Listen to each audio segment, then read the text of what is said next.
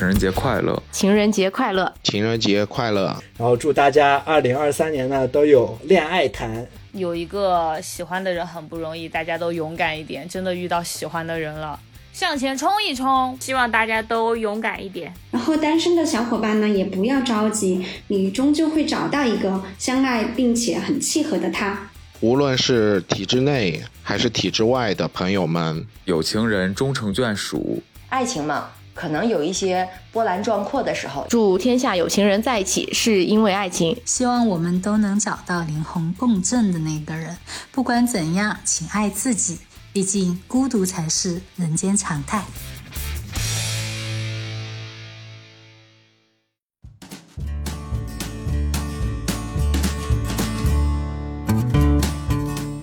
小伙伴们，大家好，欢迎来到我们的播客房号三幺幺零。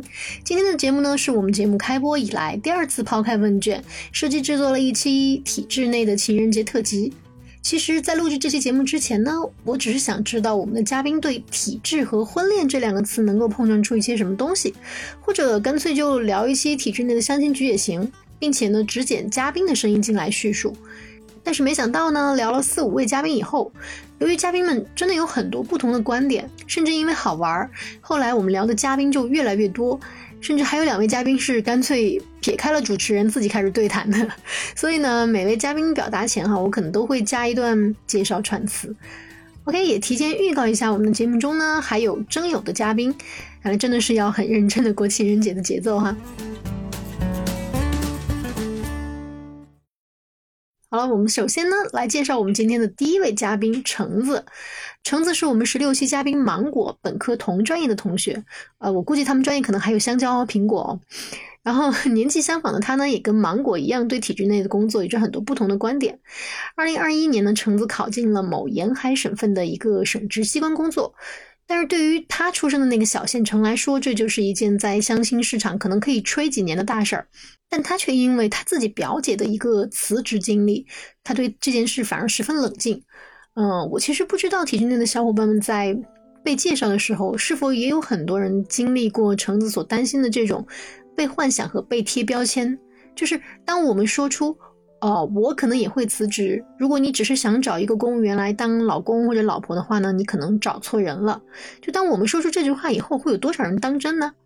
橙子接下来的这段话呢，是完全由他自己一次性脱口而出的，就是流畅的，几乎没有任何可以剪辑的地方。可见这也是盘桓在他脑海里很久的压力、疑惑还有思考。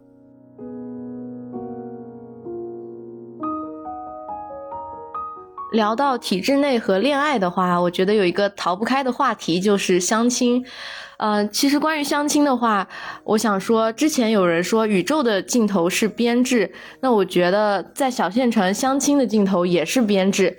我自己就是出生和成长在一个小县城的，我父母也是在小县城里工作。那我来到这份工作以后，老家的那些相亲的话术，然后包括一些相亲对象的推荐呀之类的，就也一直围绕着我。其实这些声音我听得非常多，可能还要从我姐姐的故事开始讲起。就是我表姐，她是二零一六年左右考上的一个直辖市的公务员，她这份工作是有五年的服务期。但是在第四年的时候，他已经非常非常想要离职，每一天都在跟我们说说他想要辞职，但是全家人都是反对的，不会有一个人同意他离职这件事情。他就放狠话说，他过完这五年的服务期，他最后一年熬完他就要走，因为他的有些朋友在体制外做电商也是做的风生水起，所以可能现在的工作对他来说并不是很满意。但是家里人是不会考虑他这个想法的。然后有一个亲戚就说了一句非常经典的话，他说：“体制内的金饭碗至少要端到你结婚以后。”意思就是我姐如果想要辞职的话，也要等她结婚以后，不然就会影响她找一个好的对象。像在我们小县城的话，呃，是不是在体制内工作跟能不能找到一个好对象，就好像有千丝万缕的联系。而且体制内的工作可能还占了一个非常重要的因素。不仅是男生可能会有这方面的偏好，包括男生的家长，也就是以后的婆家，可能就是对女生如果在体制内工作的话，也会有一些不一样的看法。所以，呃，在择偶这一块，就是家里人会觉得我姐姐如果还没有结婚的话，她是千万不可以辞职的。那结了婚以后另说。所以这是他们给出的最大的让步。但是当我考上以后，我的一个男性朋友也对我说：“他说以后你就是我们这儿相亲的抢手货。”这种话我觉得其实听到并不是很舒服，就仿佛我因为这一份工作就占尽了某种优势。但是这种优势，我觉得是一个非常没有必要且有点虚幻的一种优势。小县城的这种相亲的赛场，体制内三个字就像是产品的核心卖点，就是总是在推销的时候写在广告牌的最显眼的地方。但我本人，我并不是一个产品。我是一个活生生的人，我也不想被到处推销，不想像一个产品一样去呃推荐给其他男孩子，然后其他男生因为看到我是体制内这三个字，就好像看到某一个品牌标签一样，然后觉得哎这个可以，我并不想被这样挑选。而且在大城市的话，我觉得我其实只是做一份比较普通的工作。因为省直机关赚的其实是不多的，像我们省的话，在呃省会城市区里的工资是最高的，然后是市里，省直机关其实是最少的。然后关于就是职位晋升的话，其实也不是大家想象中那样，就是所有人都能平步青云。就是平台虽然是更大的，但是后续的发展其实，呃也是有一点玄学的吧，也不是呃大家想象的那样子。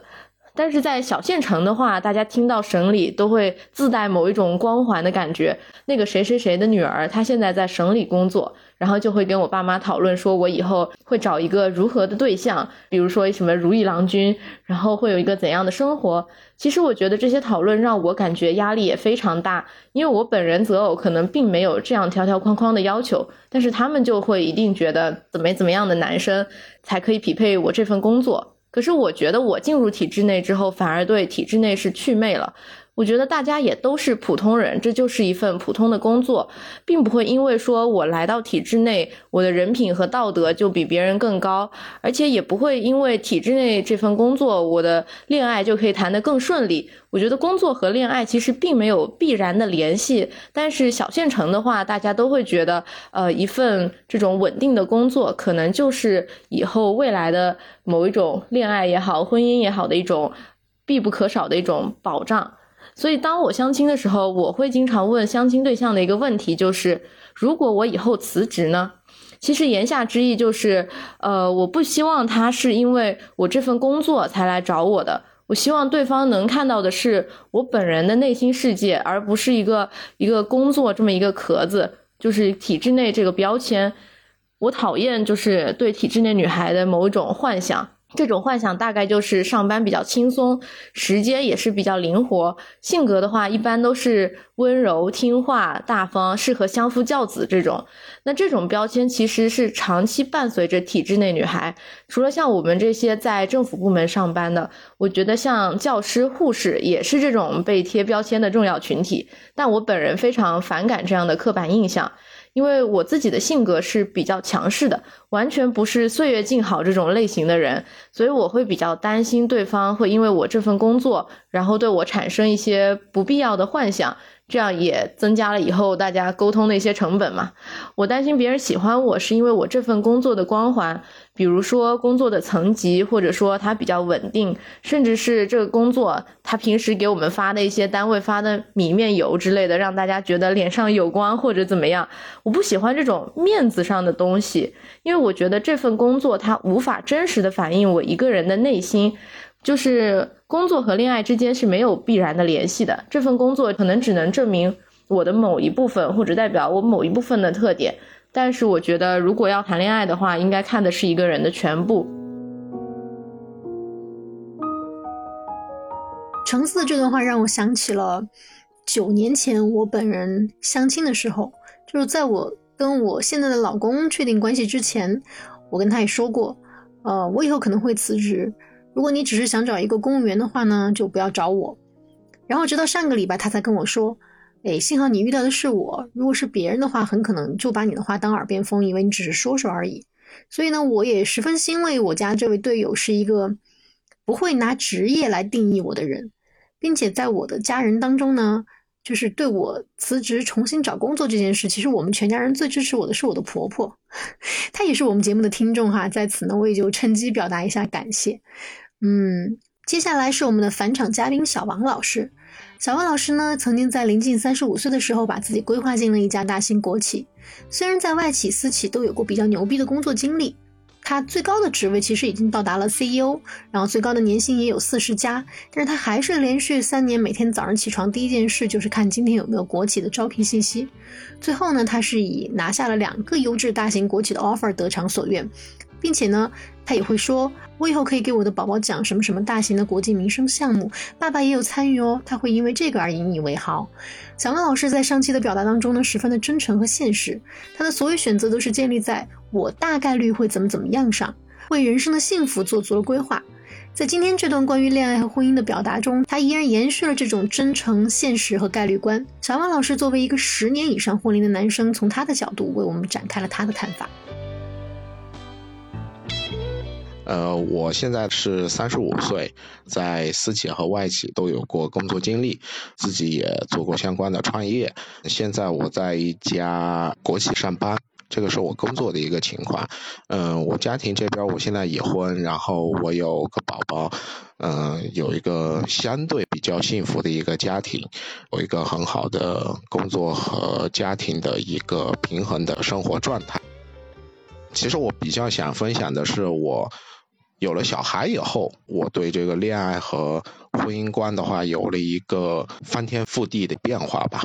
其实我以前是不想要小孩的，想要两个人一直自由自在的生活。但是好像是在三十岁、三十一岁那个时候开始吧，瞬间感觉这个人一百八十度，就很想要小孩了。我当时还是在一家私企，那个时候呢，嗯，是我从相对的一个封顶。直线掉落到谷底的状态。其实我之前的话是一家公司的总监嘛，然后公司倒闭了，出来了以后，当时那个市场环境也不是特别好，能接得住我这个薪资的。呃，公司的话几乎也没有，但是你又必须要养家，必须要吃饭嘛，对吧？然后的话就去到了一家还是比较大的一家知名的私企，但是职位、薪资的话都有一个断崖式的下跌。就是回头看会发现，之前你在外面拼命的拼，其实什么也没得到啊。你的家庭生活的话也没有什么实质性的一些变化和进展。其实那个段经历的话，对我的。影响还蛮大的，它让我更全面的去审视你如何把人生过得更丰满，就是在多个维度上面都应该有一些发展，而不是说单方面的一股脑的。只做工作，其他的什么都不管。那样的话，一个是人生很不完整，体会不到很多的不同的风景。然后另外一方面的话，就是当你把你所有的筹码都放在一个鸡蛋篮子里面的时候，当你一旦是没有成功，很有可能你就会变得一无所有。所以当时出现了职位和薪资上面断崖式的下跌了以后，促使我对自己的婚姻家庭重新的一个深入的思考。有一个可以分享的，就是这个人啊，他是要讲究积累的。你很难在一一代人就从一个阶级跃升到另外一个阶级，很难的，很难的。这种是小概率的事件。我们的生活当中，大概率的事件是几代人的努力，持续的做人脉关系、做财力啊、做资源的积累，一代一代的往前面迈一小步啊。可能在我们眼前的这个人。看着他现在很成功，实际上他是站在祖祖辈辈的这个积累的这个基础上面的，就是这样的一个认知，促使我回归，就是接受自己是一个平凡人，少了一些不切实际的疯狂的想法，从短期主义变成一个长期主义者。如果我三十岁，我继续在外面拼，假设如果不成功，到了三十五、四十岁了以后。家庭家庭没有小孩你也管不到，然后你到四十岁了以后，你的下半生的话是非常惨淡的一件事情，是很大概率的一件事，对吧？那如果是这个时候，作为一个长期主义者，一方面工作上面还是有那股上进心，对吧？持续去争取嘛，啊，另外一方面的话，把你的小孩培养好。对吧？因为我们这一辈，你没有时间把你的下一代培养好的话，只要出现阶级滑坡，它可以让你赔得精光。你这辈子所有的这些努力，如果没有积累，不形成一个类似复利效应那种效果的话，那你都是归零，没有意义啊！你一辈子累死累活，然后的话还没有老，你小孩十七八岁就可以把你所有的家当全部败光，没意义啊！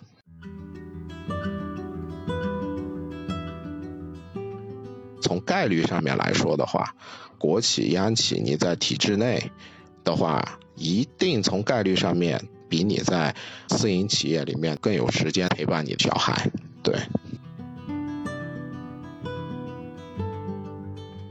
还有就是发现有一些很有趣的现象哈，嗯，大家可以去了解一下、看一下相亲的那种平台上面，大多数哈，我们说大多数就是父母在体制内，自己也在体制内的人的话，大多数会比较倾向于另外一半的话也是体制内的人。这个可能会和我们对现代的年轻人的婚恋观可能会有一些不同哈。我们大家我们可能都会觉得年轻人嘛都是以自己喜好、崇尚自由恋爱为主哈。怎么会有这种相对来说比较传统的这种想法呢？嗯，后来我发现哈，其实自古以来都是这样。古时候的话讲究门当户对，现在。不管你是哪一代人，大多数还是追求门当户对的。以前我其实是很看不上或者很不认可所谓的门当户对的。以前的话，可能我更会崇尚说啊，只要能力强，对吧？你也能够给对方过上一个很好的一个生活，怎么怎么样。但是我现在不这么想了。大家其实可以刨根问底的去思考一下，大部分两个人之间的争吵。归根结底都是外在的因素导致的。从概率上面来说，很少很少的情况是两个人单纯的感情不和。就是你和你老公争吵的时候，你你刨根问底了以后，你会发现你们争吵的根源大多数都是外在的原因，很少是因为单纯的感情不和啊。这个规律其实我觉得非常非常有趣哈。这个规律的话，也揭示了门当户对的重要性。也揭示了我们去择偶的一些更好的一些方式方法就浮出水面了。首先，第一就是这种家庭环境、教育的理念、对待事物的这些看法和价值观可能更相似，就会有更多的共同的认知。比如说，完全在两个不同的这种生活环境的人，你碰撞在一起，两个人要想要磨合的话，他的磨合的成本一定会很高，对吧？你不要跟我说什么感情好、感情深，什么都可以解决，这种话绝对不会从一个有十年、十年以上那个婚龄的人口里面说出来。这个一定是年轻人的这种想法、幻想。恋爱和婚姻这个事情的话，我觉得是，咱们就是一定要非常的现实，是很现实的一件事情。因为日子是一天一天过的，都非常的现实。任何的幻想的话，都会在一天一天的这个日子里面磨灭的。嗯，所以我们还是现实一些好。这个是我要表明我个人的一个观点哈。我现在认为门当户对是非常好的一件事情。我比较不赞成的就是那种比较极端主义的那种恋爱想法哈，比如说，呃，我非谁不可，比如说，如果没有遇到我特别特别喜欢的人，那我可以一辈子都单身，这种比较极端的这种想法哈，我是不认可这种想法的。为什么哈？让人想要恋爱，是因为对方吸引了自己，这个是一回事儿。但是婚姻它都是经营出来的，过得幸不幸福都是你们俩互相经营出来的，没有说就天然的有一个很对的一个人，你什么你都不用经营，什么都不用做，你你你好吃懒做。作为女方的话，你你不关心你老公的工作上面的辛劳，你作为男方，女方伤心了以后，你也不懂得关心和爱护人家，你不去经营你的婚姻的话，你找的。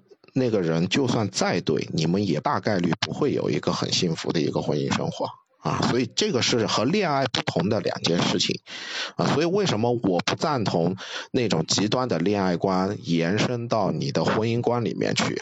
因为我个人觉得，在婚姻里面是不存在呃命中注定那一说的啊，都是两个人经营的一个成果，不管你和谁经营。呃，我感觉我现在的婚姻生活是一个比较幸福的一个状态。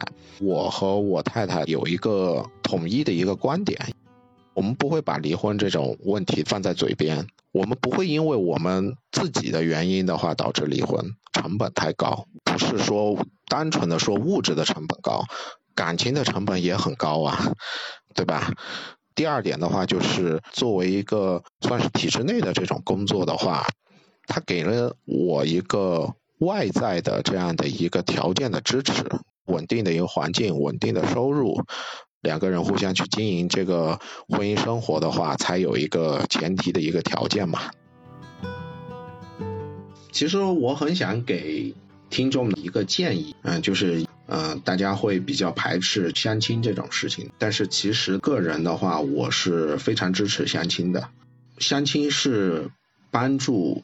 我们找到另外一半的一个非常好、效率非常高、非常好的一个方式方法，一个非常好的一个渠道啊！你生活一定是有个小圈子，不是每一个人都是那种社牛。大部分人的话，你在你的这个圈子里面，你你每天见到的人、遇到的人是非常有限的，对吧？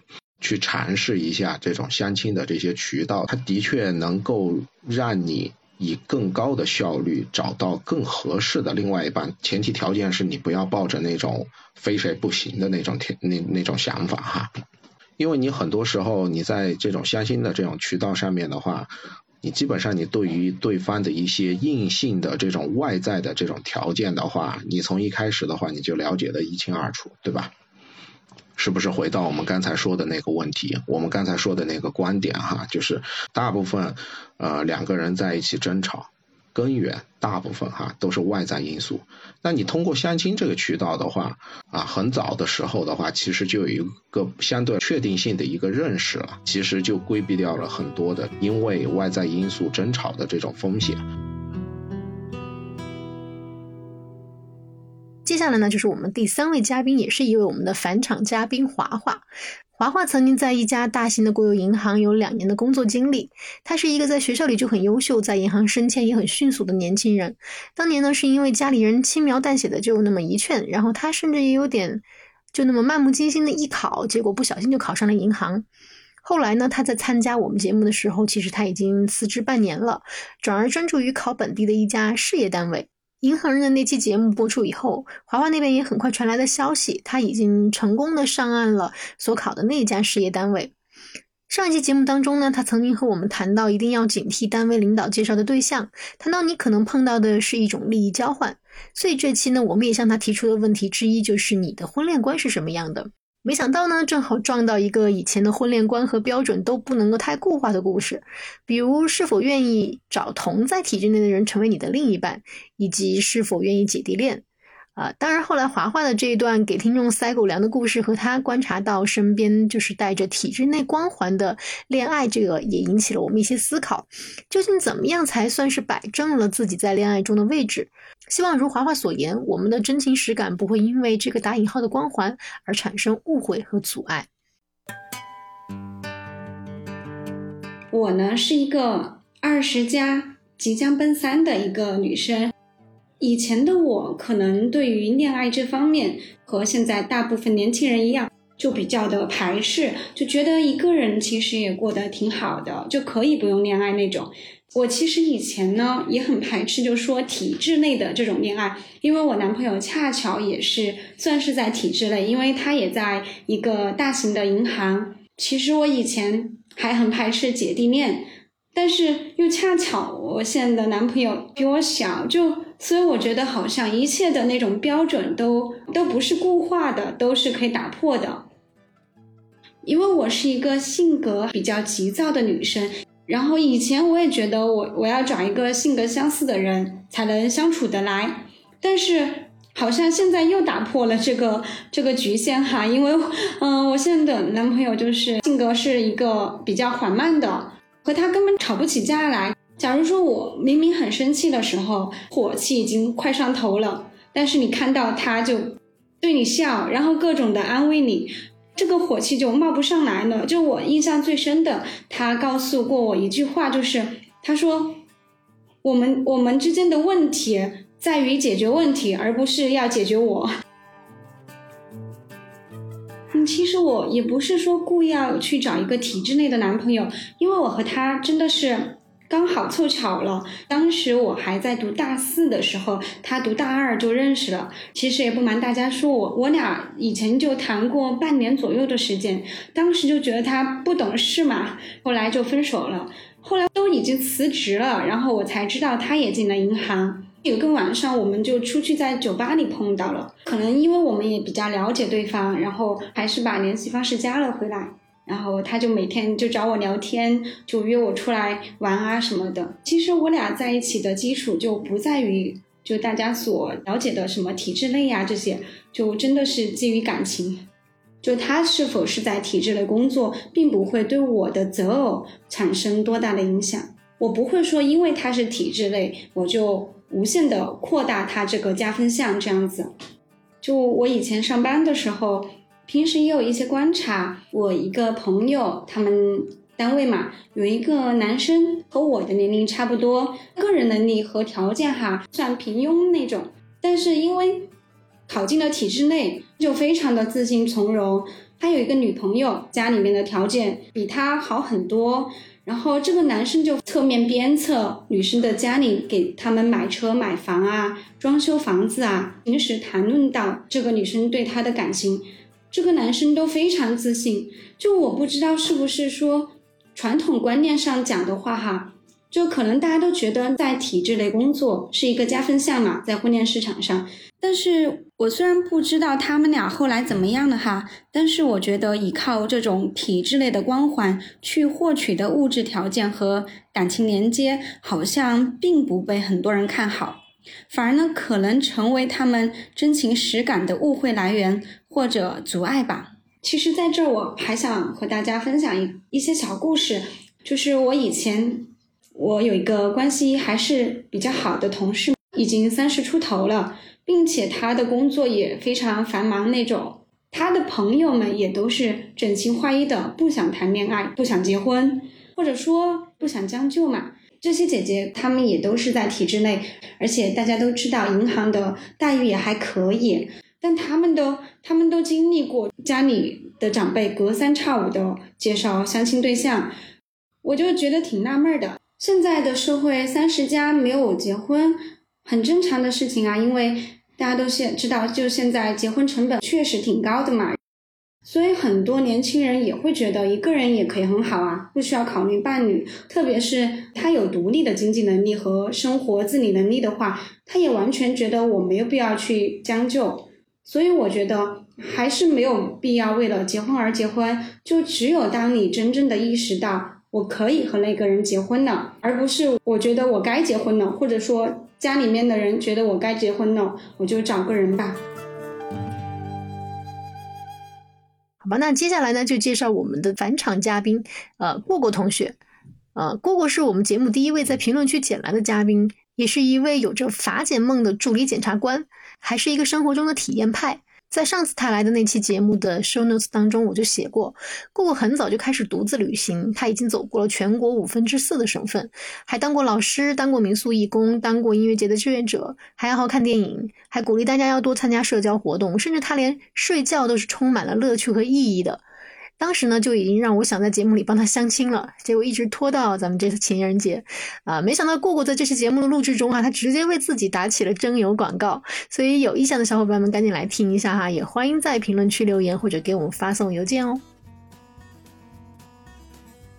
我目前呢在江浙沪地区，然后是公检法系统里面的一名公务员，呃，是一名检察官助理。然后我是九五年出生的啊，目前还是单身啊。上段感情过去了，应该已经有将近一年了。然后我的恋爱观呢，我就总结了一下啊，我恋爱观有这么几点：第一个是要快乐至上，然后要兴趣相投，然后第二个是要有良好的沟通能力，哎，遇到问题的时候大家可以沟通；第三个是可以相互扶持，哎，就遇到问题大家一起处理。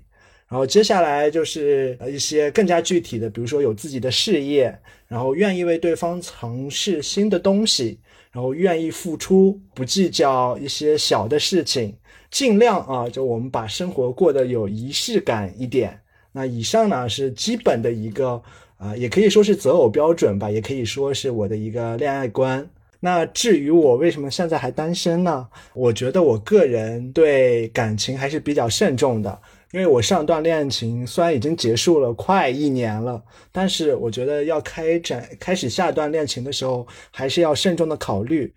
说实话，找到一个特别合适的人真的蛮难的，不是说你随便想找就能找到，可能你需要付出一定的时间，付出一定的精力。我目前还没有相过亲哦，就是所以我也不知道体制内相亲跟体制外相亲它有什么区别。但在我的感觉中啊，就体制内好像是稍微就就比较吃香，我们用用这个词来表述，就好像很多人觉得，呃，体制内啊，它的要求可能就比较高，然后如果配偶是体制内的话，就可能在某种意义上更好一点。我虽然我目前还没感受到啊，但是我能从单位里这些阿姨啊什么的，他们都会说，我给你介绍，哎，你你不要担心，然后呃合适的女孩子很多。其实我本身是没有这个体会的，但是他们的这种表达让我感觉好像体制内是有那么一点点与其他地方的不同。然后其实我也思考了这个问题，为什么说呃体制内可能稍微。就是用刚才那个词吃香一点，可能是因为第一，这个我们也知道，我们之前也探讨了很多，呃，体制内来说比较稳定。第二，从个人的这个情况来讲，进入体制一般你要政审嘛，对吧？那是不是意味着，呃，在体制内呢，就国家或者组织上先给你审核了一轮，那至少保证从最浅层那些方面它没有什么问题。好第三，就是在体制内，为什么大家愿意给你找对象，或者是不用担心呢？因为相对来说比较知根知底吧。我觉得，尤其是双方都是体制内的啊，我感觉就无论是工作啊、生活啊，它可能更协调一点。但是我感觉啊，我觉得我我没什么感觉，说实话，我就觉得体制内的公务员他就是一份普通的工作。谈恋爱你不可能说看体制内，我觉得这甚至他不在我的。思考的一个范围之内，谈恋爱不是最重要的是看感觉吗？就看看看你跟这个人来不来电吗？但是你说看他是不是体质，这个就很很奇怪，我觉得。所以我觉得，呃，反正不是我考虑的一个呃重点吧。我觉得我的另一半是公务员的话，我其实。呃，觉得还是还还不错，因为我刚才想一下，我的另一半是公务员的话，至少我们可以一起合理的解决几个问题。第一个就是时间问题，就是大部分的公务员能保证法定的节假日、呃周末，然后大部分的公务员能够准时的下班，呃，当然也有很多很忙的公务员，那意味着就是我们有足够的时间去进行我们的。私人的生活，比如说我们五点钟下班之后，那我们剩下五点到十一点，呃，比如说我们十一点睡觉，那我们呃晚上五点到十一点的这个时间呢，我们就能自己合理的去支配。那我觉得这个对我来说是一个很有诱惑的点，对吧？毕竟我不希望我的另一半很忙，忙到没有我们没有二人世界，没有精神世界。然后第二点就是公务员他保证了自己有自己的事业。然后能保证有稳定的收入，呃，至少我们不会说一个人在工作的时候，另一个人在无所事事。那这样我觉得也不太好。如果他是公务员的话，能保证他也有稳定的收入，那我们两个人在生活方面，如果买房子之后，两个人的呃还贷款啊这些就比较切实的问题，我觉得也是挺好的。然后当然也有不好的问题，就是呃，如果对方是公务员的话，就是可能。就有点局限，我个人是这么感觉的。比如说，我如果找一个公务员的呃女朋友之后，她成为了我的妻子，那我们可能讨论的话题可能就是我们工作中中的这些琐事，然后就可能会陷入一种相对比较无聊。但是我估计这种概率不会很大，但是也有这种概率存在，就两个人对对有有这种可能性。另外的话，我大概率不会去找。呃，就公检法部门的另一半，因为我觉得，因为我本身已经是学这个的了，我不想呃再跟另一半天天讨论上班的事情，我觉得也不太好。所以总而言之，呃，我更倾向于对方是公务员，还呃，不倾向是对方是公务员。那非要这么选的话，不考虑其他因素的话，那我还是倾向他是一个公务员吧，因为他有足够的时间能一起能。我不是我的意思，不是让他干活啊，我就是我们俩一能一起玩耍，这个很重要。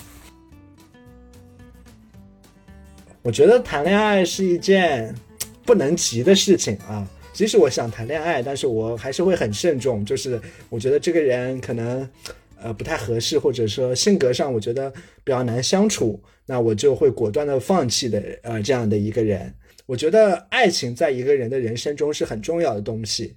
啊，即使我要花时间、要花精力啊，要花金钱啊，但是我们一定一定不能放弃对爱的追求。所以，呃，要勇于的去交朋友。然后，如果遇到这种你动心的人，你你要勇于的去讲出来，然后勇于的去试错，哪怕最后你们真的没有结果，但是万一成了呢？说不定，哎，这缘分这种东西妙不可言。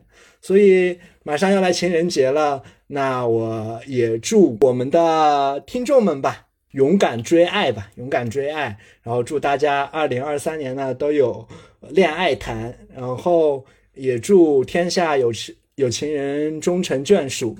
然后，嗯，我我刚才说了啊，我没有相过亲，呃，这个挺遗憾的。那我就哎借我们这个播客也打广告，网络相亲好吧，网络相亲，然后有。江浙沪，哎，就浙江吧。浙江有意愿的朋友呢，呃，如果对于我这个介绍有一点点兴趣的朋友，我们可以先试着聊聊天。这也是我二零二三年哎勇敢的踏出的第一步，可以吗？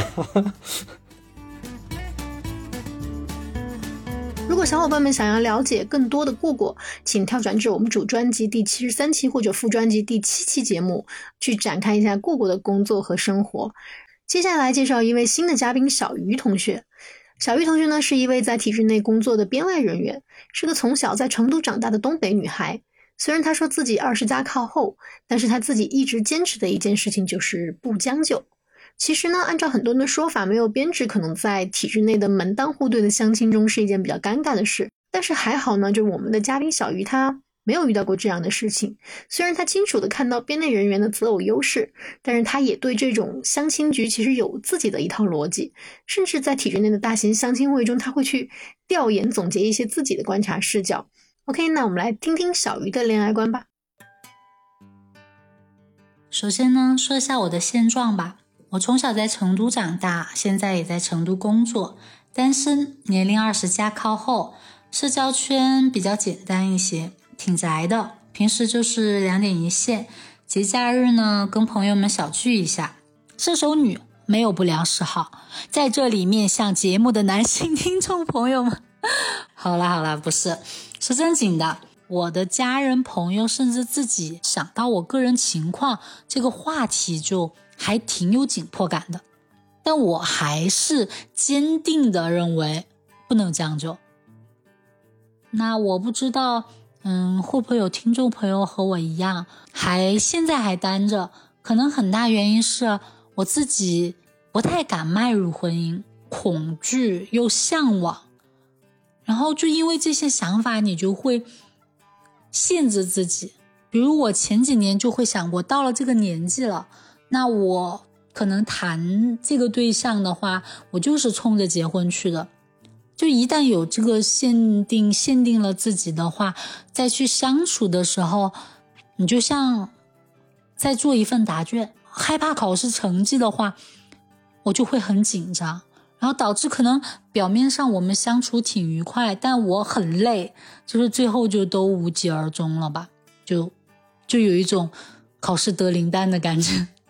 现在就想想还蛮幼稚的，就是自己认为自己挺成熟的吧。那个时候，嗯，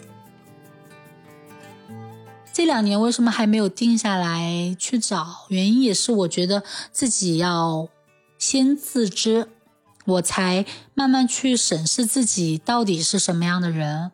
那了解自己，爱自己，我才能去爱我的另外一半。我希望我以后的另一半也这么觉得。体制内择偶优势肯定是大大的有啊。简单来说，第一点，父母眼里宇宙的尽头是编制。首先，父母基本上不会有强烈反对意见的。嗯，第二点是，你收入稳定了，就会情绪稳定，情绪稳定，那基本家庭和谐会和谐很多，这个是真的。还有第三点。嗯，体制内相对不会说加班到天天见不到人，只能网恋这种情况吧。和九九六的同志们比，确实，嗯，是有很大的吸引力跟竞争力了。是的，我是有听说过编外人员因为编制问题经历过那种，嗯，相亲的尴尬，但是我还没有遇到过。嗯，那这个问题，我认为呢，不用特别敏感，因为每个人他是有自己的择偶标准的，也是挺正常的一件事。我既然有要求，那别人也肯定会有别人的要求嘛。符合条件再去相处，其实能省去很多不必要的麻烦。哎，我那我就有我我也我也是有同事姐姐说，哎，我就是不想要找体制内的男生，那人家现在过得也挺美好的。那这也是一种前提条件吧，我觉得是可以理解的。就是你别过犹不及了，就是你太多要求的话，就在一定概率上，你很有可能会错过对的那个人。毕竟，我觉得一个人他本身这个人怎么样，肯定比他外在的一些条件是更重要的。难道你最看重的就是他的这个编制吗？是吧？去相处，去感受这个人，你才能知道合不合适。毕竟，这个不是一个固定答案的题，它是开放性的。对的，嗯，我确实是有去参加过体制内的那种大型相亲会。嗯，我那次好像更像是一个旁观者去调研的，就觉得挺好玩了，你知道吗？就。观察有，尤其有个观察点，确实是现在嗯，这个市场女生比男生多，甚至你去看成都很多这种相亲会，都是女生比男生多，而且都挺优秀的。因为我也有去人民公园相亲角去观察过，女性占比挺大，而且相亲角里也都是母亲帮忙相的占多数。其实我觉得哈，如果有听呃我们这个节目的家长，我是想说，希望你们能嗯把手里的风筝线再放开一点，然后这个风筝才能飞得更高，飞得更好。另外一个点呢，就是如果你是真心想去在这个这种亲这种相亲会去真正意义上了解，去相到一个。中意的的话，最好是自己去，你会发现，嗯，自己会勇敢很多，就是别人也更敢来接触你。因为如果你和朋友一起去，你多多少少就会有扭捏，就是哎呀你去吗？哎呀我去吗？的那种，就还是会有妨碍的。就还有一点就是一定要勇敢，就是如果在这群人之中，你一眼就看到一个你觉得他很不错的，那你就。抓住机会，别害怕，就冲就完了。因为可能别的人也有相中这个男孩了，对吧？你先下手为强了。接下来是我们的返场嘉宾凯峰。凯峰在一个一线城市级别很高的直属事业单位工作，有一个温暖且加班都非常愉快的工作环境。他本人也是一个热爱摄影、温文尔雅的男生。但是他今天给我们讲述的却是他曾经的同学当中发生的一些让人挺心疼的故事。凯峰说，他能理解体制内的人在择偶时优先级总是比较高，可能因为这些人的素质本身是因为被考试筛选过一次，相对好一点，也可能是因为选择一个一辈子都在一个固定单位工作的人，如果他一旦有婚姻错误，那么他需要承担的环境精神压力会大到不许他犯错。但是他想了想又说。被考试筛出来的人也不一定就好，而环境造成的精神代价，既可以惩戒错误，也可以压制天性和创新。但是无论怎样，每个人可能就是有一些执念吧。有的人的执念是编制，有的人是户口，有的人是一段感情，有的人可能自己也不知道是什么。所以也没有绝对的对错之分，只是希望有这样困扰的小伙伴们呢，能够分辨自己应该做的选择是什么。呃，大家好，我是凯峰，我现在在呃一个一线城市一个事业单位工作，然后我的老家是山东的一个沿海的三四线小城市。就是我现在可能是还比较年轻，因为我可能毕业个一两年，我暂时还没有考虑到以后结婚的另一半的社会地位啊，一些家庭情况，我暂时还没有想。我的恋爱观呢，我是觉得，我一个人生活的很好，然后在这个基础上，就是两个人在一起是一种锦上添花的状态，这是我的一个小小的恋爱观。呃，在我身边，其实我有观察到对我印象很深刻的一些现象，呃，就是包括我现在所在的一线城市，以及我家乡的有些让我印象比较有深刻的一些事情。就比如说在，嗯，一线城市，可能大家并不太注重，就是找的另一半是不是在体制，只相比来说没有那么注重，而在。呃，县城就是我的家乡，可能在三四线城市，他们可能更加的会注重选择，呃，另一半是体制内的，可能是因为，比如说在一线城市从事金融啊、互联网等高薪且相对来说比较体面的工作的人会占的比重也是蛮大的，而在县城来说，能够找到一个呃薪资比较高，然后比较体面的工作是很很难的。呃，我还有一个大学同学，她是一个女生，她毕业之后回到了老家工作，她也是没有编制的。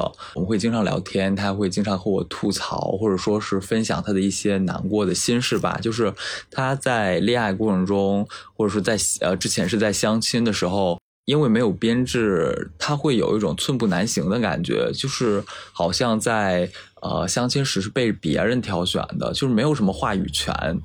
呃，即使是啊，然后她后来是找到了她现在的这个男朋友，然后他们也在谈婚论嫁，但是呢，她男朋友就跟她说，呃，你要是不考上编制，两个人可能就不太可能结婚。但这个虽然我我觉得很残酷，而且我我我觉得这个男生可能我不理解他的这个动机。因为我觉得，如果爱一个人，他是不会在乎他有没有编制的，都会和他结婚。但是这确实是一个很现实的情况，呃，他们两个人的关系现在也是属于一种颤颤巍巍吧，就是，呃，他也是在努力的备考。我不知道他备考的时候是一种什么样的心态，可能别人是觉得哦，我把这道题做对了，我就能考上去，能找到一份好工作，而他可能是哦，我这道题做对了，我才能结婚，走入婚姻的殿堂。我这种真的不敢想，我觉得太难过了，想到这这这他的一些事儿。哦，我我我也在这里，我是很希望他能考上，我也是希望他的之后的生活会越来越好。其实我是很心疼他的，呃，我不认为说没有编制就不能结婚，或者说不能带来一个幸福的婚姻。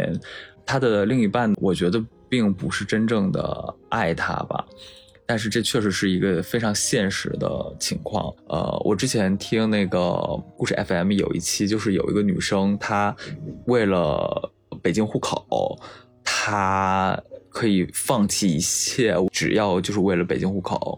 可能就是每个人对每个人的执念吧。可能咱们对于编制来说是考上了就不会觉得有什么了。有些人他备考了五六次、六七次，就是没考上了，可能就会还对于编制还比挺渴望的。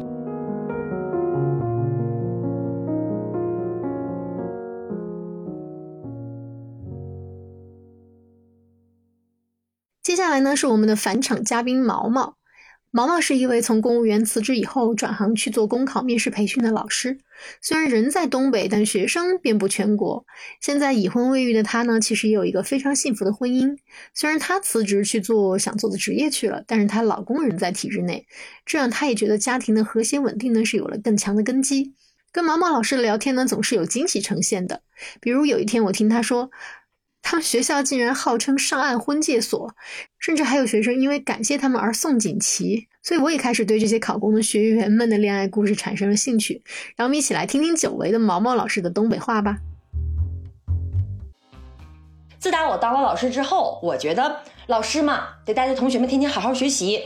甚至有的时候，我得知同学们之间有一些暗生情愫的时候，我会不自觉的把自己带入到像高中老师抓早恋的时候那种状态。我觉得现在这是最吃看劲儿的时候，大家还是要把心思啊全都放在学习上。但后来我发现，其实不是啊。因为他们考的地方可能哎，好巧不巧就是在一个地方，先立业再成家，这是一件非常就有功德的事情，所以就是孩子们他们可能会自发暗生情愫。后来是我们发现了，有一些学生他们考上之后，他们都可能不是一批考上的，那么我们作为老师，作为中间人，就帮他们牵线搭桥，撺掇撺掇。所以我这两年最大的爱好就是给大家介绍对象。现在有很多就是成功的案例，给大家举个例子啊，就是我一八年的时候送到一个孩子，他考的是税务系统，然后他是开春一月份考上的，八月份的时候。又带了一批孩子，是省考，他们考的是公检法系统。小男孩当警察，哎，特别特别帅气，也考到了那个城市。后来我们就觉得呀，这两个人不论从外形还是气质上、脾气上都特别的合。然后我们就给这男孩子说了一下，问了问女孩子，刚好时间也比较合适，然后就说那个认识一下。最后的结果你们自己处着看。结果呢，两个人一拍即合。现在啊，天天女孩子在朋友圈里晒婆婆给她做好吃的，男孩子天天在朋友圈晒啊自己的爱人抱着自己的那个女儿，天天等他再回来。两个人就变成了三口之家，就特别特别的幸福。这是我们主动带的，还有他们自发主动去成的。有的是在学习期间，但也有的是什么呢？是他们毕业上岸之后，工作之间可能有交集。然后一来二去的时候，大家也可能就问一问过往的学习经历，可能就一嘴带过。哎，你在哪儿学的？哦，我在某某某学校学的。结果两个人一发现，哎，其实都是在我们学校走出去的。结果就成为这样的一个不同时期的一个校友，他们也增加了一点联系，慢慢就成了。所以啊，我们学校就是除了那个第二党校的美称之外，当然还有一个呃上岸婚介所，对。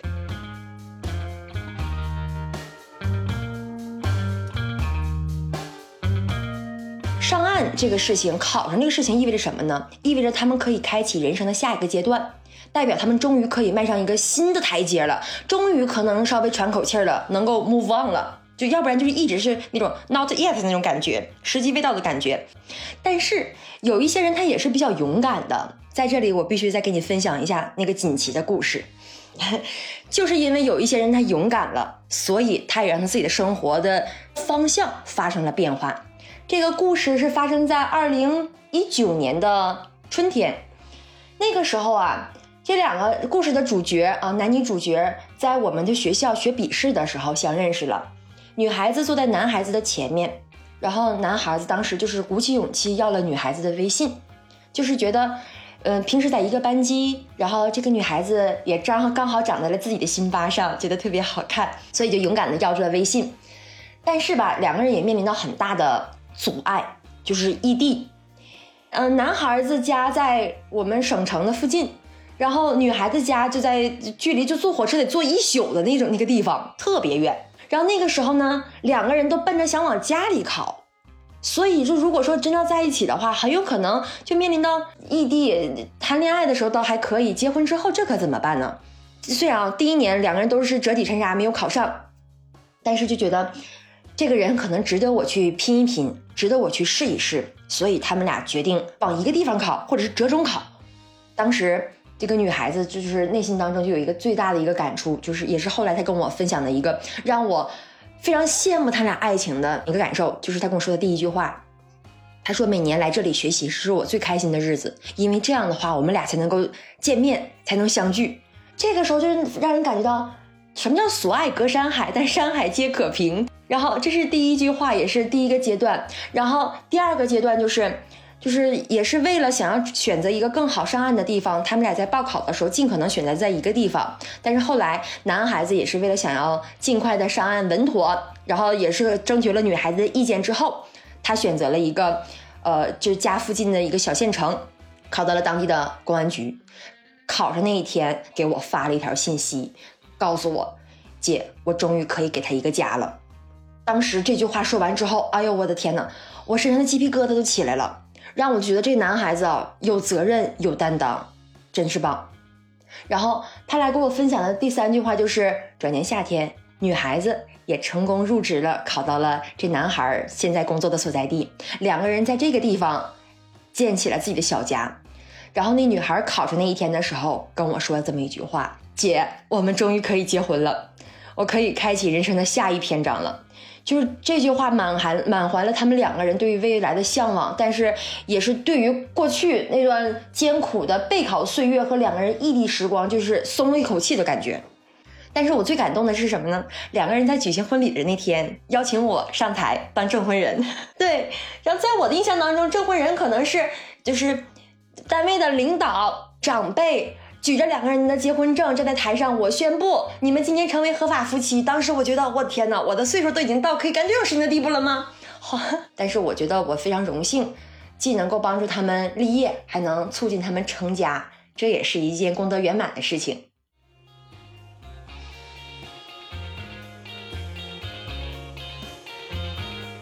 最后呢，再介绍两位把主持人扔在一边对谈的嘉宾小宋和小智。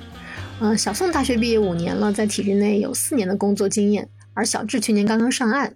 邀请他们的时候呢，两个人自发的说要给我录一场对谈。他们两个一个母胎单身，一个从来没相过亲，正好想好好的剖析一下自己单身的原因。对话当中，两个人从自己的起床时间分析到了去婆家还能不能睡懒觉，从自己的老爸不主动帮妈妈分担家务，然后分析到了休完产假的同事姐姐的黑眼圈离地面还有多远。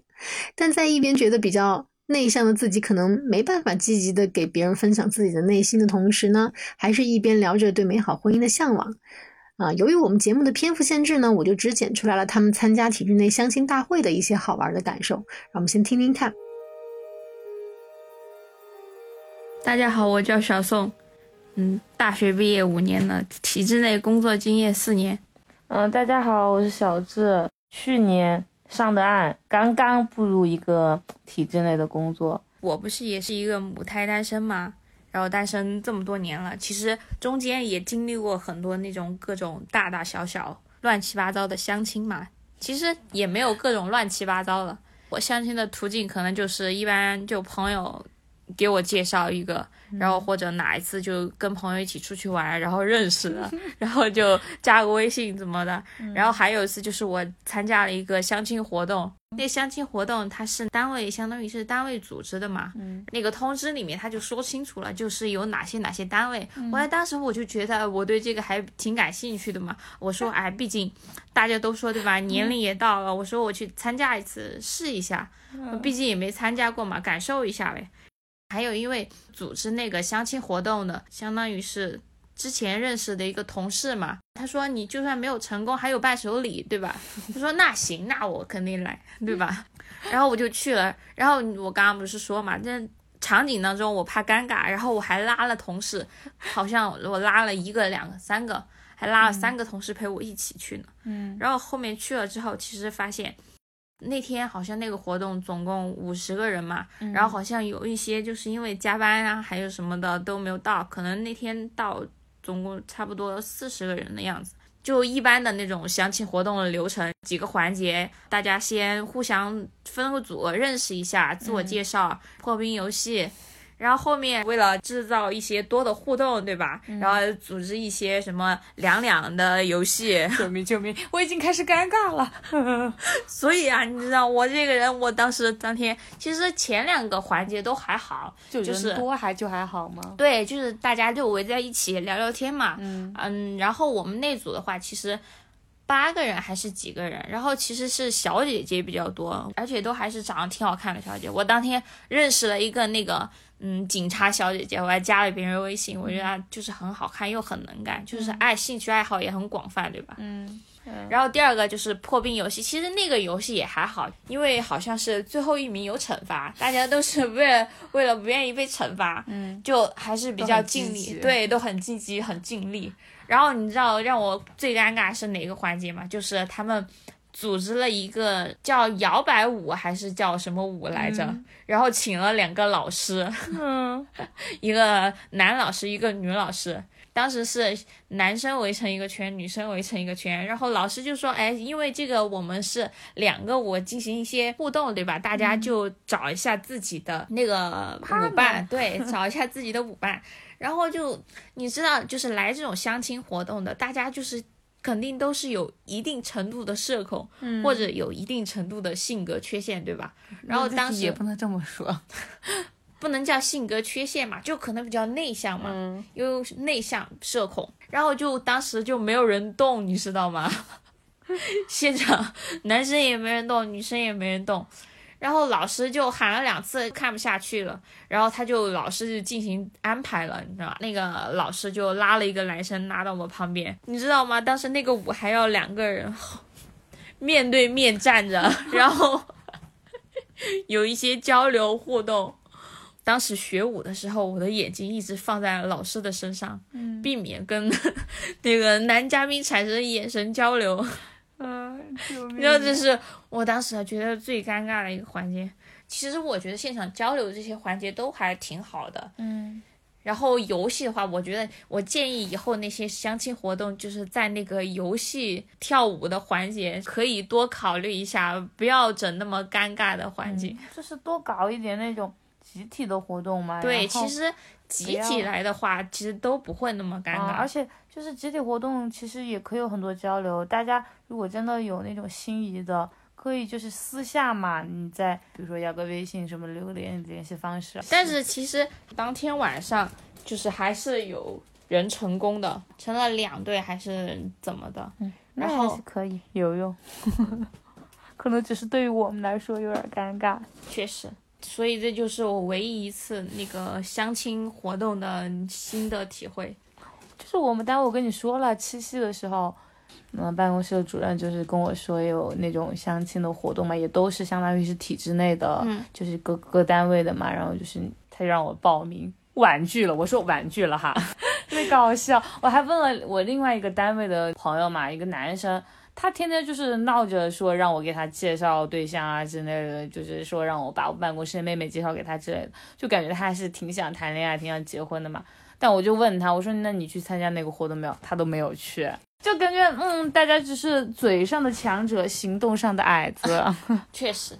然后我记得还有一个就是我在这一唯一一次相亲活动上一个感受吧，大家都基本上是那个体制内的或者是国企的嘛，嗯因为那天进去的时候要进行登记嘛，嗯然后就有那个生生日，基本上现在都是什么什么九五年，我我那天看到最小的好像九九年的都来了。啊，九九年的都都着急要结婚吗？对，啊，现在九九年的都出来相亲了。救命！然后就是我当时观察到，就在场的所有女生吧，整体看起来的话，嗯质量要比男生好很多。我不知道为什么，而且就是男生的整体平均年龄要比女生要大一些。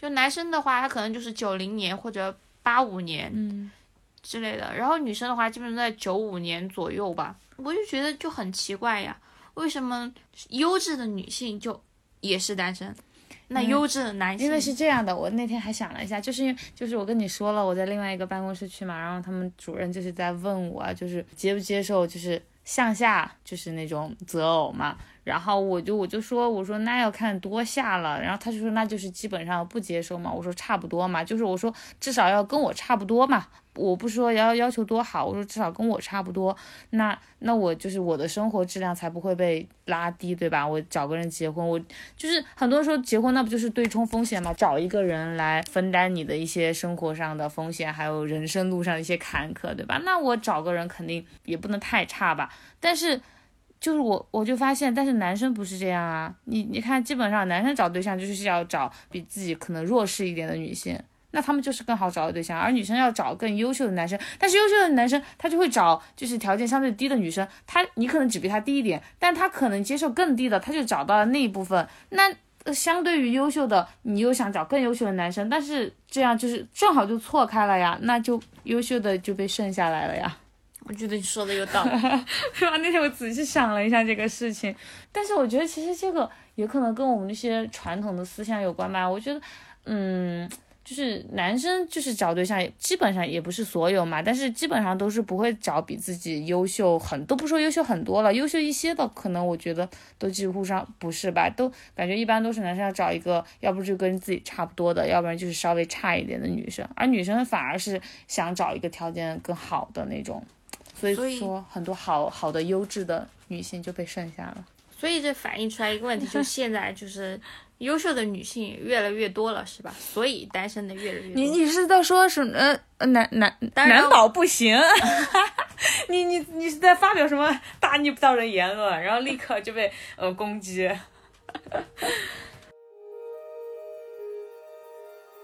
你之前你之前有过什么什么相亲我没有啊，我真我真的没有，我我没有去相过亲，而且。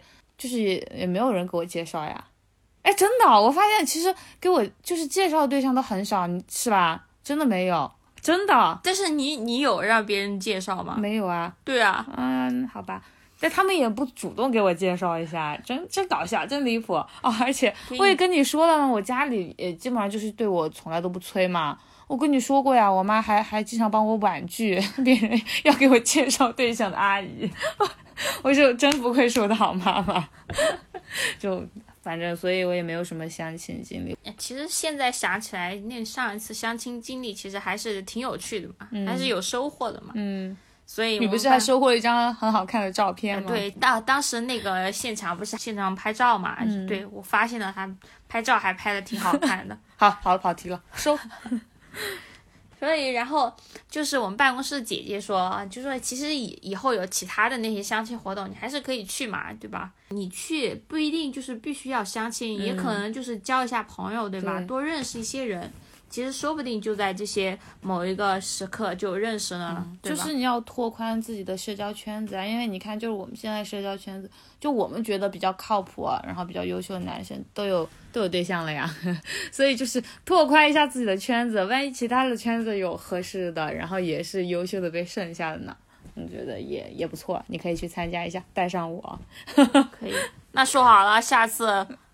下次如如果有机会我去的话，你要跟我一起去。嗯，呃，我要是没有什么事情的话就可以。哎，其实那天你说这个带上你，我也突然想起来，嗯，那天就是有个朋友说，其实相亲的话，你其实最好不要带着朋友或者认识的人一起去。为什么呀？因为其实你在相亲的现场的话，你有认识的人，就是你在整个流程或者活动当中，就是你没有动力去认识其他人。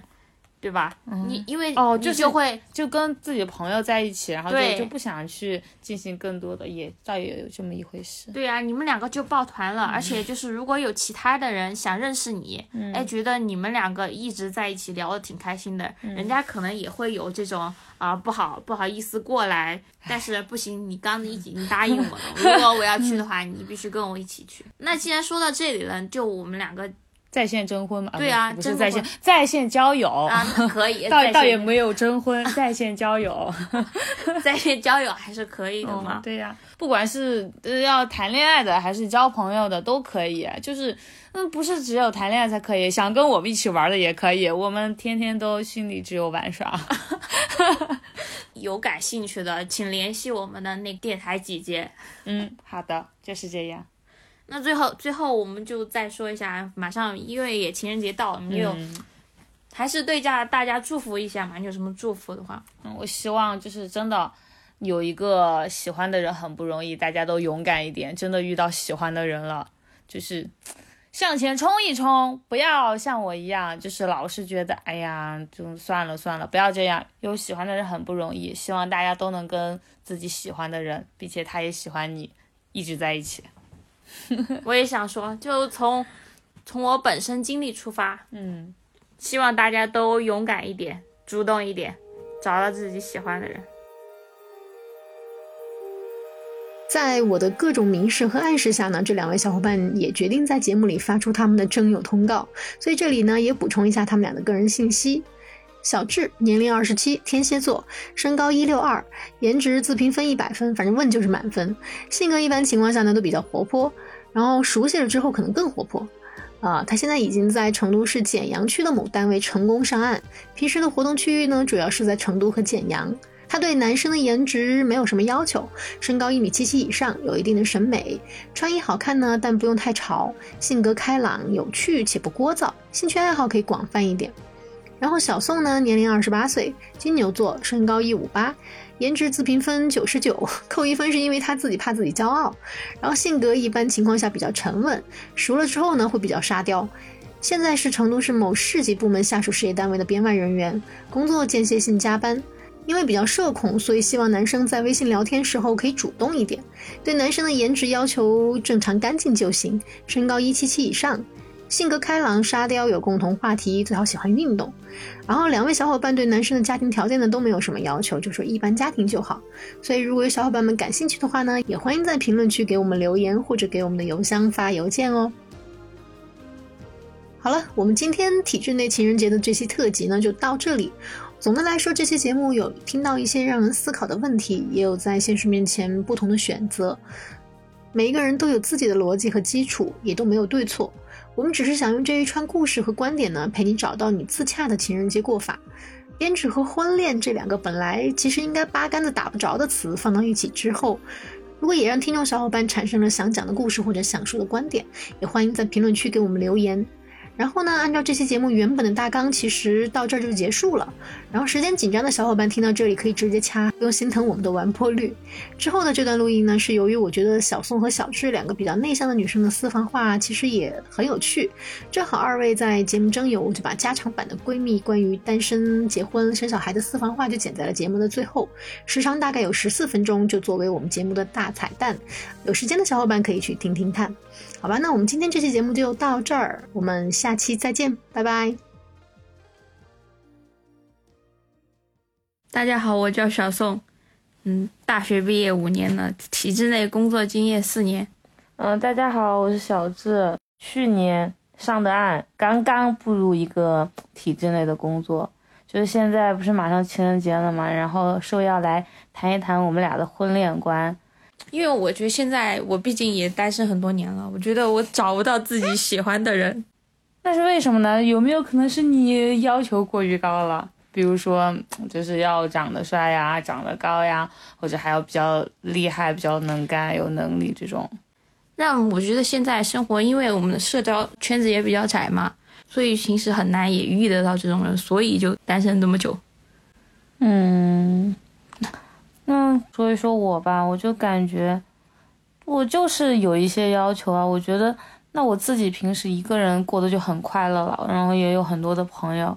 那如果要跟我在一起的话，不够就是让我觉得有趣，不够让我觉得我跟他在一起有一些意义，那我还不如一个人呢。我跟朋友一起玩不开心嘛？对不对？我是 就是有这种感觉。但是现在。有趣，然后又让我觉得他很厉害的人，感觉也不是太多。可能这种人他也不会喜欢我，所以就很局促。而且我这个人本来也不是那种特别主动的人，就是我就觉得，哎呀，算了算了算了。如果他没有特别主动的找我，我是真的很难会主动去表达我非常喜欢一个人。所以总结一下，单身的原因。有两个，嗯，一个是要求很高，嗯，二一个就是自己也不够主动，对，遇到自己喜欢的人你也不主动，啊，对呀，这就是单身的原因嘛，嗯，那你对结婚有什么看法？结婚就虽然说我现在年纪比较大，但是其实我自己可能心态比较好，我也没有觉得自己就很老了。然后家里其实也还好，我家父母都不催婚，他们都觉得，哎呀，算了算了，随便我啊，我自己开心就好。我妈都经常说，她说你哎要找一个不怎么样的人，那你还不如就先单着呢。我说有道理，妈妈你说的对。对啊，其实我就觉得还好。我觉得现在应该就是很多年轻人的那种观念，就是结婚它不是一件就必须要经历的事情，或者必须要完成的事情。我现在工作稳定，对吧？我自己能养活自己。然后父母那边有没有什么压力？嗯，那我一个人其实真的过得很快乐。嗯，如果能遇到就是合适的另一半，能让你产生结婚的想法，那可能还会结婚。那如果真的没有遇到合适的另一半，那我为什么要为了结婚而去结婚呢？对吧？所以我觉得这可能是就现在不是说什么结婚率很低的原因吗？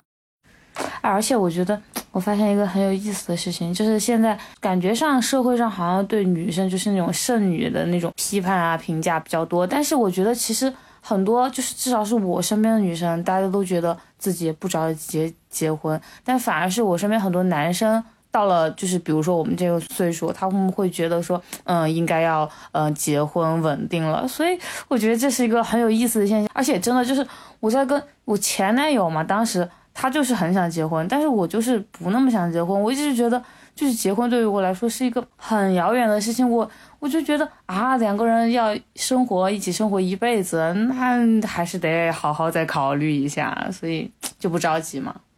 他们就说，因为你在一起久了之后，可能就是没有刚开始在一起的时候那么喜欢了吧。嗯，但是你说是不喜欢的，也不是，就可能就变成一种亲情了。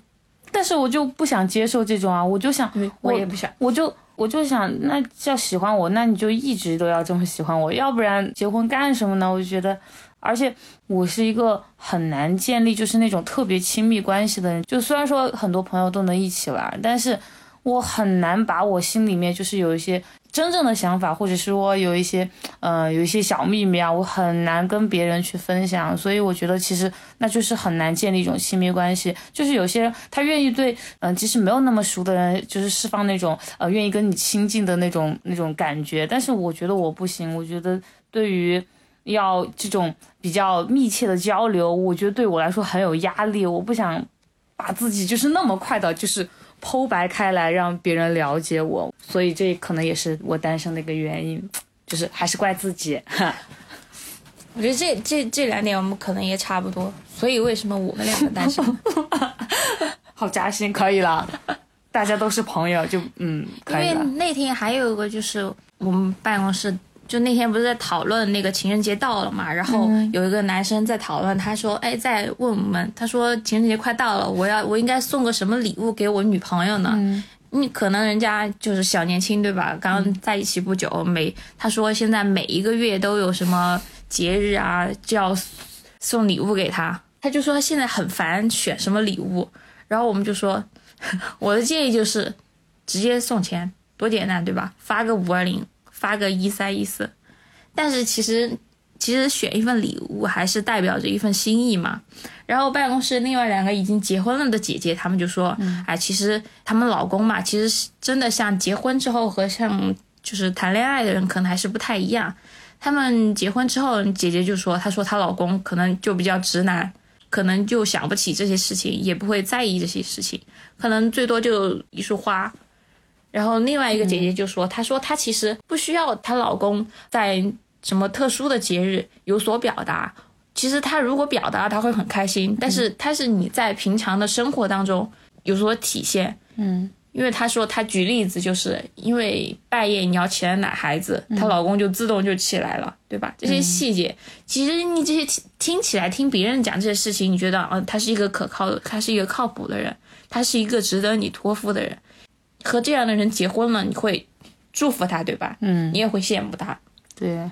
但是就很难想象你自己能找到这样一个人，真的不一定能找。就又说到我前男友，就是他就是那种很多，就是大事上好像没有什么问题，但是经常一些很小的小时候我觉得啊。就就很离谱，就比如说，我哎，我甚至觉得，哎，这么说都感觉在说坏话，但是反正也也不知道他是谁嘛，就是很搞笑。我们去去食堂吃饭嘛，就是他走在前面，我在后面，然后那种食堂就是有那种帘子垂下来嘛。但凡是我觉得就是一个男生嘛，你稍微有一点就是对女生的尊重，走在前面，你还是会帮后面把他呃捞起来，对吧？他经常走在前面，直接就他先看，然后就甩下来了，就甩到我身上了。而且我讲过好几次，他说哦忘了忘了，我就就是这种小事，经常都是这种小事让我觉得很生气很烦。我就觉得啊，可能这种小事累积多了，然后就很很不开心。而且还有个就是说到那种仪式感的东西，其实我以前觉得我可能也不太在意这种仪式感，但是真的如果。就是在节的时候没有这种，你还是会觉得就是很就是也不是说特别吧，但是还是会失望，就是觉得啊，可能他也没有那么在意你，没有那么在乎，而且就那种仪式不只是一束花，就是你拿着花再拿着好的礼物来给我，会让我特别开心。所以哎呀，没有这种让我这么理想化的一种感情吧，所以就算了算了，想开一点。就很多事情其实是在一个细节当中体现的。就是说到就是结婚嘛，还有一个逃不开就是生小孩的问题。我觉得就是经常都是听父母说，哎呀，我们干什么干什么都是为了你，都是为了你。我觉得。不是啊，他们干的很多事情明明就是为了他们自己，还要推到我们头上来，然后就会让那种小孩压力很大。我就觉得，我以后要是真的结婚生小孩了，我觉得小孩他人家就是一个独立的个体，就是说的，嗯，不那么好听一句话，你 你把他生下，你也没有经过他的同意啊，对吧？那你还对他要求那么多，还就是把自己的各种希望都寄托在他身上。这不对吧？我觉得这就是不对的，而且我也觉得我可能也没有愿那么愿意像我的父母一样愿意为自己的小孩付出那么多。当然，就是我父母为我付出很多，那我很感动。我觉得就是我会今后就是用更多的去回报他们。但是我觉得我可能有了小孩，至少我现在是这样想哈。我觉得我应该不会像我父母那么投入的。来爱他，因为我觉得我要先过好我自己的生活。小孩是小孩，我们是我们。我觉得要先过好自己的生活，然后小孩你应该尽到的抚养责任要尽到，你要把他教育成一个，嗯，至少是一个有一些基本道德的人吧。我觉得这就这就可以了。其他的，我觉得我不会投入那么多在小孩身上。所以，我觉得这也是我们现在很多年轻人跟老一辈不太一样的地方吧。你说的生小孩这个事情，我也想到一个，就是我可能堂兄啊、堂姐啊、表哥啊、表姐啊之类的就比较多，嗯，然后他们就基本上也都生小孩了嘛，嗯，因为也到年纪，我都已经可能过了他们所谓的什么适婚、嗯适育的年龄了，嗯，他们都已经生小孩了，我就觉得每次感觉他们带小孩，我就觉得好累哦，好累啊，真的，偶尔我帮他们带一下我的侄儿侄女，当然我觉得他们都很乖。但是我帮他们带一下，我都觉得累。我可能觉得我啊，我不太适合这个工作，所以这是一个，就是我可能不太愿意生小孩的原因。嗯，还有一个就是，我觉得如果生了小孩，你不可能不负责任，对吧？对呀。那我觉得我。我不一定能保证把他养得好。现在社会竞争压力那么大，感觉一个小孩要学好多样东西，然后养一个小孩那个成本，对啊，花好多钱，成本好高啊。还有他们，就是每次听到他们讨论自己的孩子啊，我就是今天要去学什么芭蕾舞了，然后明天要去学篮球。然后还有还有学什么学钢琴，然后还有各种关系帮找那种老师适龄上学的年龄了。你要找好的学校，然后为了学校你还要买学区房，这一系列的问题其实都需要用钱来解决，对吧？对。所以养一个小孩那个成本也太高了，我觉得我可能不行。我为什么不能把这个成本花在我自己身上呢？对，我会更快乐，比起养一个小孩，对吧？对。所以我觉得，就像你刚刚说的，我们现在更多的就是把重心放在我们自己身上，在。对我每次就是跟我父母讲，就是说，我说你们现在挣的钱不用给我，我说你们愿意买什么，愿意吃什么，愿意全部花光，都是你们的，是你们挣的钱，就是该你们用。对呀，就不不用就是说，哎呀，要为我存着，为我怎么样？我觉得这些都。没有必要，我就是希望他们能过好就行了。而且我突然想起，就是说到结婚生小孩的事情了。我们办公室不是那个姐姐，呃，刚刚那个休了产假回来嘛，她真的好憔悴啊，她每天那个那个黑眼圈都要掉在地上了，然后每天跟我们讲。结婚生孩子一定要慎重慎重，嗯，那个老公一定要看准了。他说你没有看好，宁愿不找。然后他说你生小孩也一定要就是。真的有一定的经济基础，你能够比如说到月子中心去，然后或者说，然后结了婚之后请保姆，这些真的会减少你很多很多的那种压力，然后让你能够身体更快的恢复，然后让你也轻松很多。所以我觉得啊，我不愿意结婚生子，你跟我现在没有钱也有一个很大的关系。你说到这个，我又想起一个，就是可能现在不愿意结婚的，还有一个原因就是婆媳关系，你懂吗？中国不是有很多那种家庭伦理的电视剧嘛？嗯，那个电视剧，它可能向我传达的是一种想法，但是我得到的就是我可能不愿意经历这种事情。嗯，对，我觉得好麻烦，因为他们说过年的时候我在我爸妈家，我可以睡到十一二点再起来。嗯，那你说我结了婚之后，我在我婆婆家，我能睡到十一二点再起来吗？只要你脸皮厚，你也可以，就是只要脸皮厚，不怕被说两句，其实也可以。但是不太好，不太好。对呀、或者我自己一个人在家，对吧？嗯，那我想睡到哪时候就睡到哪个时候。所以我感觉其实就是我们两个嘛，对婚姻还是希望就是很纯粹，就是对真正美好的纯粹的婚姻有一定的向往。但是因为现在看到了很多不太美好的地方，所以就是不是很想结婚。其实我们不是真正的不想结婚，是因为就是有很多。就是 没有解决好的问题，然后我们自己当然也有我们自己的一些原因，然后就不能达到一段我们向往中的那种 美好的婚姻，所以才不愿意往前走这一步。嗯，这个问题哎很难解决呀，是吧？周围你平时朋友或者同学，其实你看人家结婚之后，其实也挺幸福的，对吧？嗯所以还是还是希望我能够遇到就是。我真正喜欢的人和我合拍的人，然后有比较好的婚姻吧，嗯，有这么一个美好的希望。现在是，因为经常他们就就是很多人问我，就说，哎，你现在也年龄大了嘛，你都没有考虑结婚吗？你没有考虑找个男朋友吗？我说我找不到呀，而且我就就算我谈恋爱了，嗯，但是也不一定会走到结婚这一步。对。还是可以谈一谈恋爱，谈恋爱也还是可以，嗯。